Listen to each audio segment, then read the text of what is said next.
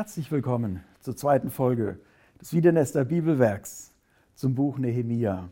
In der ersten Folge haben wir grob eingeordnet, wann und unter welchen Umständen dieses Buch entstanden ist, wo es spielt und sind jetzt in der zweiten Folge, in der zweiten Hälfte des ersten Kapitels. Dort wird berichtet, dass Nehemia betet. Wir haben in der Bibel viele Gebete, ganz konzentriert im Buch der Psalmen, 150 Stück. Aber auch in, in den erzählenden Büchern des Alten und Neuen Testaments finden sich immer wieder Gebete. Und auch hier wird dieses Gebet von Nehemia berichtet. Das heißt in Kapitel 1, Vers 4, als ich aber diese Worte hörte, setzte ich mich nieder und weinte und trug Leid tagelang und fastete und betete vor dem Gott des Himmels.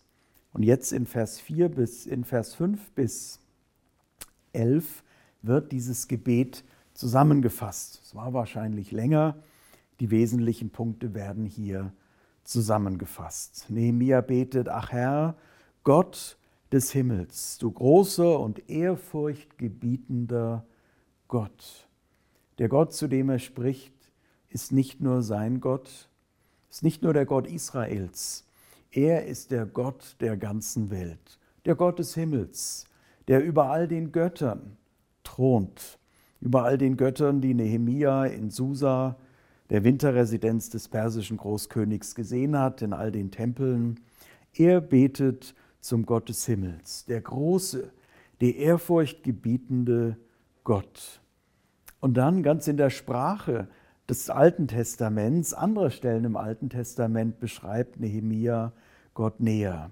Gott, der da hält den Bund und die Treue denen, die ihn lieben und seine Gebote halten. Das ist eine Erinnerung an die verschiedenen Bundesschlüsse, von denen im Alten Testament die Rede ist, von Abraham an bis dann zu dem Bundesschluss am Sinai. Gott, der treu seinen Teil der Bundesverpflichtungen hält. Das ist hier gemeint. Der hält den Bund und die Treue denen, die ihn lieben und seine Gebote halten. Lass doch deine Ohren aufmerken und deine Augen offen sein, dass du das Gebet deines Knechtes hörst, das ich jetzt vor dir bete Tag und Nacht für die Israeliten, deine Knechte. Nehemia hält hier Fürbitte für seine Mitisraeliten. Und es ist nicht ein Moment des persönlichen Ergriffenssein, es ist nicht ein emotionaler Moment, wo er so empfindet, sondern es steht hier ja ein Gebet, das ich jetzt vor dir bete, Tag und Nacht. Es ist das Ergebnis einer intensiven Begegnung mit Gott und mit seinem Wort. Und von dort her bekommt Nehemia neue Perspektiven für die Situation, aber auch für sein Gebet. Und dann beginnt Nehemia mit einem Sünden Bekenntnis. Ja, Gott, der die Treue und den Bund gehalten hat, denen, die ihn lieben und seine Gebote halten. Und diese Treue, diese Liebe Gottes ist seitens des Volkes nicht erwidert worden. Das kennen wir aus den Büchern der Könige, aus den Büchern Chronika. Wir haben das auch bei den alttestamentlichen Propheten, die diese Untreue und diesen Bundesbruch des Volkes ja auch immer wieder anprangern und zur Umkehr aufrufen. Ich bekenne dir die Sünden der Israeliten, die wir an dir getan haben. Und ich und meines Vaters Haus haben auch gesündigt. Wir wissen nicht, an was Nehemia bei sich selber hier denkt, aber er stellt sich hier zu seinem Volk und auch zu ihrem Versagen. Ja, hier in Vers 6 wird das sehr deutlich. Ich bekenne dir die Sünden der Israeliten die wir an dir getan haben. Ich und meines Vaters Haus, wir haben auch gesündigt.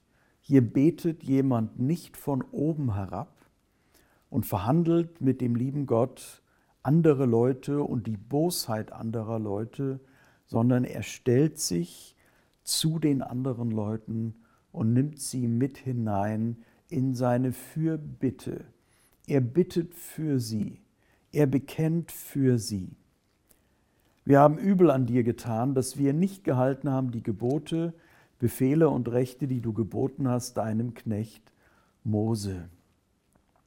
Hier wird nichts beschönigt. Nehemia sagt nicht, ach, das ist alles nicht gut gelaufen. Da müssten wir mal noch mal eine große Stuhlkreisrunde machen. Oder für all das Versagen des Volkes gibt es ja auch gute Erklärungen. Das Gebot war zu streng, die Anfechtung zu groß, wie auch immer. Da sind wir Menschen in der Regel ja sehr erfinderisch, auch unser Versagen zu erklären vor Menschen und vor Gott. Hier wird nichts beschönigt. Sie haben, wir haben uns nicht an deine Gebote gehalten. Und dann erinnert Nehemia in Vers 8 Gott an sein Wort. Denke aber doch des Wortes, das du deinem Knecht Mose gebotest und sprachst. Also Nehemia kennt sein altes Testament. Er kennt seine Bibel. Und er hält jetzt Gott sein eigenes Wort vor. Er erinnert ihn. Gott, der gesagt hat, wenn ihr mir die Treue brecht, so will ich euch unter den Völkern zerstreuen. Das taucht an mehreren Stellen auf. Man kann das zum Beispiel nachschauen in 5. Mose 28, Vers 36 und 37 und Vers 64 bis 68. Da wird das im Detail beschrieben. Das kommt an ganz vielen Stellen vor. Wenn das Volk ungehorsam ist, wird Gott es zerstreuen. Wenn aber, Vers 9, wenn ihr euch aber zu mir bekehrt, wenn es zu einem Umdenken kommt, wenn es zu einer Umkehr kommt, wenn sich das Volk an Gott und sein Wort und an diesen Bund, an diese besondere Beziehung erinnert, wenn ihr meine Gebote haltet und sie tut, so will ich, auch wenn ihr versprengt wäret, bis an des Himmels Ende, also egal wie weit weg, euch doch von dort sammeln und will euch bringen an den Ort, den ich erwählt habe, damit mein Name dort wohne. Nehemia erinnert Gott an seine Verheißung. Wenn das Volk umkehrt, dann wird Gott das Volk wieder sammeln, das Volk wieder zurückbringen in das Land, in diese Stadt, ja, Jerusalem ist der Ort, den Gott erwählt hat. So wird die Stadt an vielen Stellen im Alten Testament bezeichnet. Erwählt, damit mein Name dort wohne. Also Nehemia hat auf die ganze Situation der Zerstreuung, der Rückkehr Einzelner, des Unglücks und der Schmach, in dem die zurückgekehrten Israeliten sind, eine biblische Perspektive. Er sieht das durch die Brille von Gottes Wort und auch sein Gebet ist zusammengesetzt, fast aus lauter Zitaten und Anspielungen auf das Alte Testament. Und dann erinnert er Gott förmlich dran, so als ob er das bräuchte, Vers 10. Sie sind ja doch deine Knechte, dein Volk, das du erlöst hast durch deine Hand, durch deine große Kraft und deine mächtige Hand. So wird im zweiten Buch Mose und an anderen Stellen über den Exodus, über die Befreiung aus Ägypten gesprochen. Gott, der das Volk erlöst hat durch seine große Kraft, durch seinen mächtigen, ausgestreckten Arm, durch seine mächtige Hand. Also Nehemia erinnert Gott in diesem Gebet an dieses frühere Befreiungshandeln, wo Gott seine Treue diesem Volk gegenüber aufgrund der Verheißungen an Abraham, Isaak und Jakob bereits einmal gezeigt hat. Ach Herr, lass deine Ohren aufmerken auf das Gebet deines Knechtes und auf das Gebet deiner Knechte, die von Herzen deinen Namen fürchten.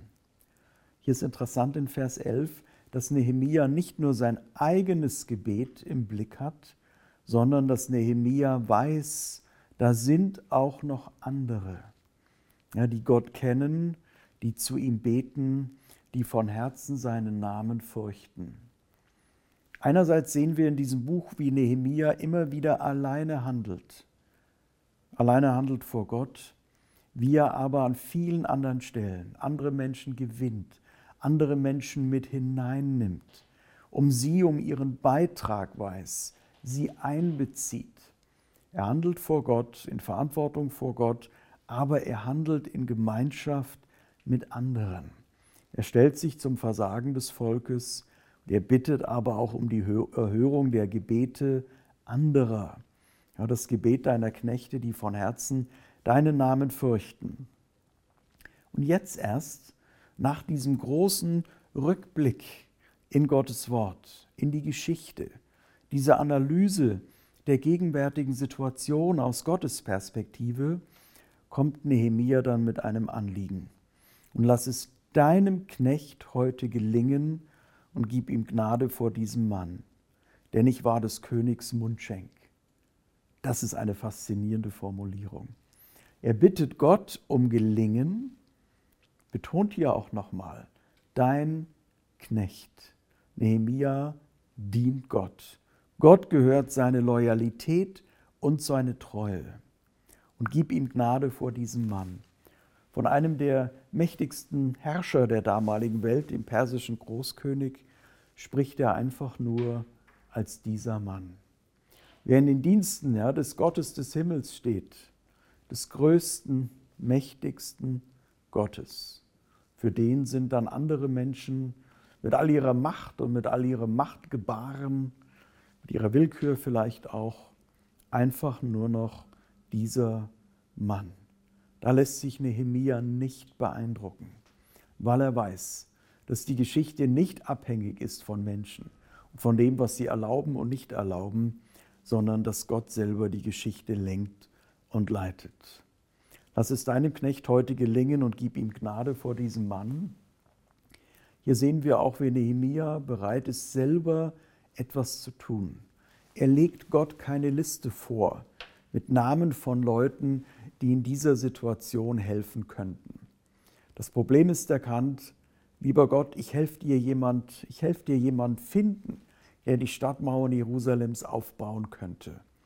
Nein, Nehemia ist selber bereit, sich einzubringen, selber etwas zu tun. Wenn es um die Stadtmauern geht, würden wir vielleicht an einen erfahrenen Maurermeister denken, einen Bauingenieur, dem würden wir die Stadtmauern anvertrauen. Wenn mir irgendein Mundschenk, ein Weinhändler, ein Weinsommelier anbauen würde, anbieten würde, ein Haus zu bauen, würde ich das vorsichtig ausschlagen und vielleicht sagen, lass uns erstmal eine Garage probieren und wenn die gut wird und steht und hält, dann reden wir über ein Haus. Nehemia war von seiner beruflichen Qualifikation wahrscheinlich nicht die erste Wahl als Mundschenk. Er hatte wahrscheinlich feine Hände, die dünne Gläser spülen konnten und Flaschen entkorken konnten. Er hatte nicht die Hände, die man braucht, um eine Mauer aus groben und schweren Steinen zu bauen. Vielleicht hatte er auch gar nicht die körperliche Kraft. Aber sein Herz war an der richtigen Stelle. Er hatte das richtige Anliegen. Darauf kommt es entscheidend an.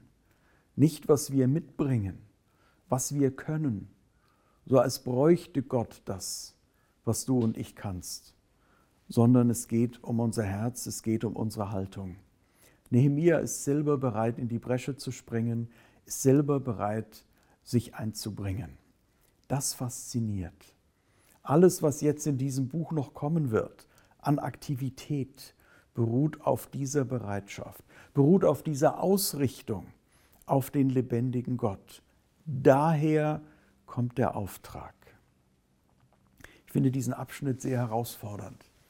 Einmal für mein eigenes Beten, dass es nicht immer nur um mich geht, sondern dass ich von Gottes Perspektive her die Dinge sehe und betrachte, dass ich von Gottes Wort her, von Gottes Willen her bete mich an das erinnere, was Gott auch verheißen hat. Dass ich da diese Perspektive bekomme auf mein Leben, auf das Leben meiner Mitmenschen, meiner Mitchristinnen, meiner Mitchristen. Sie sind ja doch deine Knechte und dein Volk. Also das ist hier ganz äh, biblisch alttestamentlich. Und dass Nehemia selber bereit ist, sich einzuspringen. Manche Gebete erhört Gott. Manche Gebete kann nur Gott erhören und manche Gebete kann ich auch selber erfüllen. dann wird mir klar, vielleicht ist jetzt nicht mehr die Zeit, dass ich bete, dass Gott handelt und andere beruft. Vielleicht ist der Zeitpunkt gekommen oder die Situation gekommen, in der ich selber mit Gottes Hilfe aktiv werden muss und auch die Dinge anpacken muss und loslegen kann. Und dass es nicht in erster Linie um meine Kraft geht, um meine Fähigkeiten, um das, was ich kann oder mir vorstellen kann, sondern dass es um Gott und um seine Möglichkeiten geht. Und wenn er dich und mich dann gebrauchen will, dann wird er an Ausrüstung, an Gaben all das geben, was notwendig ist, um die Aufgabe auszuführen.